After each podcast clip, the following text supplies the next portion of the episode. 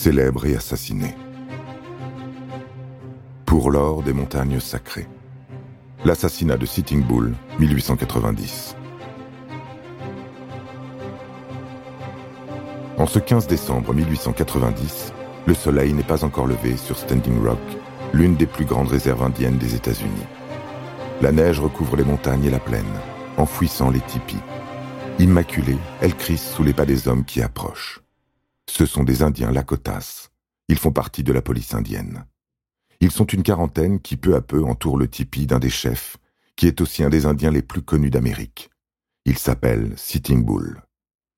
Sitting Bull est un grand chef Sioux Lakota, et pourtant, comme les autres Amérindiens des jeunes États-Unis, il a dû abandonner la liberté pour vivre dans une réserve. Les Américains ont soumis les Sioux après de nombreuses guerres, mais aussi grâce à des traités. Ils ont promis des rations alimentaires et des annuités sous forme d'argent sonnant et trébuchant. Mais ça, c'était avant la guerre de sécession, qui en quatre ans a ruiné le pays. Les Blancs ne payent pas et laissent les Indiens dans la misère.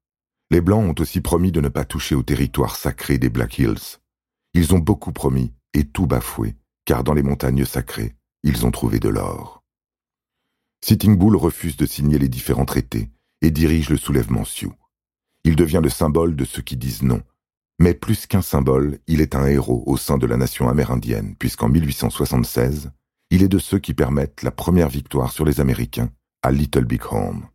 S'il n'y a pas participé en personne, il l'a prophétisé en tant que chaman, et son aura n'en est que plus brillante. Mais les Blancs veulent sa peau, et Sitting Bull doit fuir au Canada. Il sera rattrapé et emprisonné avant de participer au Wild West Show de Buffalo Bill. Devant les spectateurs blancs, il joue le méchant indien qui a tué le courageux général Custer. Les Blancs lui crachent dessus.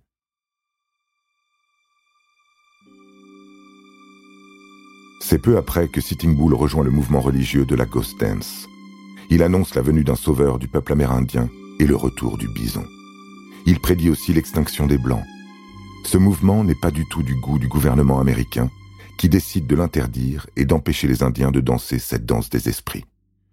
Pour l'armée américaine, cette prophétie est synonyme de révolte. On envoie du renfort dans les réserves et on décide de l'arrestation de tous les grands chefs, prétendus meneurs de la prétendue révolte. C'est pourquoi, à l'aube du 15 décembre 1890, la neige crisse sous les bottes de la police indienne. Elle est constituée d'Indiens Crow qui ont choisi de travailler pour le gouvernement américain. Ce sont les pires ennemis des Sioux Lakotas. Ils doivent arrêter Sitting Bull pour ensuite l'emprisonner. Les policiers indiens s'introduisent chez lui et lui imposent de s'habiller pour les suivre. Le grand chef obtempère. Son fils, cependant, l'encourage à résister. Comment peut-il se laisser faire? Pourquoi renoncer ne pas se battre jusqu'au bout? La tension monte à l'intérieur. Les proches de Sitting Bull commencent à s'agiter. Des menaces sont échangées, des gestes violents réprimés. Puis c'est la confusion. L'un des hommes de Sitting Bull, Catch the Bear, tire sur le lieutenant Bullhead. Celui-ci riposte et tire sur le grand chef. Au total, 14 personnes meurent dans l'affrontement. La cavalerie américaine restée en arrière-plan arrive. Les partisans de Sitting Bull s'enfuient, laissant derrière eux leur chef valeureux, mort. Il ne reste alors plus rien du mode de vie des Indiens d'Amérique. Ils ont été parqués, décimés, et ceux qui restent n'ont plus la force de lutter. Quelques jours après l'assassinat de Sitting Bull, environ 300 Sioux, hommes, femmes et enfants, ainsi que leur chef Bigfoot, seront tués au cours de la bataille de Wounded Knee. Ce massacre marque la fin des guerres indiennes.